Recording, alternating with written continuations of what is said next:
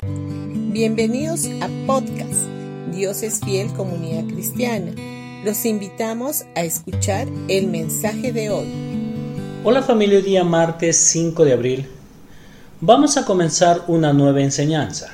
En Israel, y más específicamente en Jerusalén, se nota el contraste que existe entre la gracia y la ley. Moisés trajo la ley, pero la gracia vino al mundo por medio de la persona de Jesús. Cada lugar donde Jesús anduvo en la tierra en Israel había sido preparada por su Padre Celestial, especialmente para él en Israel. Jerusalén es el centro de la ley, sin embargo, el ministerio de Jesús se desarrolló principalmente en Galilea. Allí es donde él obró la mayor cantidad de milagros y de sanidades. En esta serie vamos a ver la razón por la cual el tema de la sanidad no está muy claro para muchos creyentes. La respuesta la encontramos en el relato de la sanidad del paralítico junto al estanque de Bethesda. Aquí hubo dos estilos de sanidades junto al estanque de Bethesda. El estanque de Bethesda poseía cinco columnas o pórticos y fue construido por los romanos. Este no era un simple estanque, sino un conjunto de diversas piscinas de diferentes tamaños. Este detalle lo puedes encontrar en el Google que nos muestra las actuales ruinas del estanque de Bethesda hoy en día en Jerusalén. En San Juan capítulo 5 versículo del 1 al 9 dice, Después de estas cosas había una fiesta de los judíos y subió Jesús a Jerusalén y hay en Jerusalén, cerca de la puerta de las ovejas, un estanque llamado en hebreo Bethesda, el cual tiene cinco pórticos.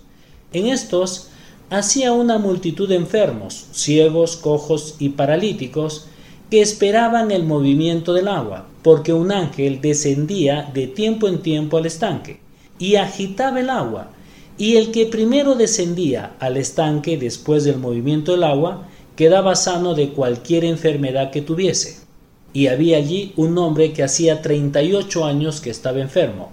Cuando Jesús lo vio acostado y supo que llevaba ya mucho tiempo así, le dijo, ¿Quieres ser sano?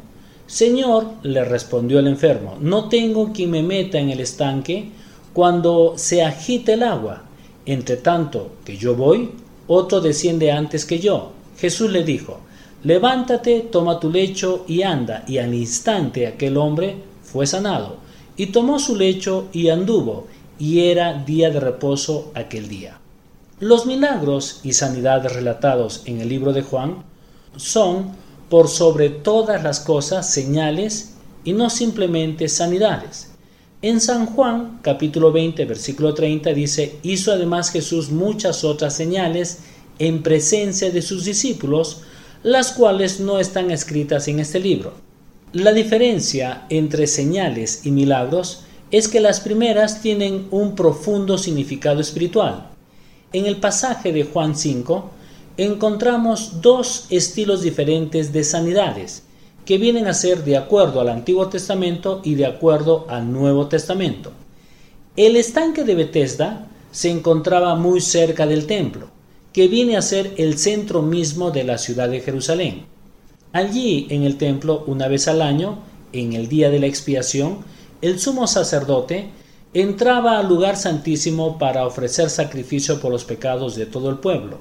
La Biblia nos dice que de tiempo en tiempo, de acuerdo a los historiadores, una vez al año, bajaba un ángel para agitar el agua del estanque. Cuando el agua entraba en movimiento, el primer enfermo que se lanzaba en ella era sanado.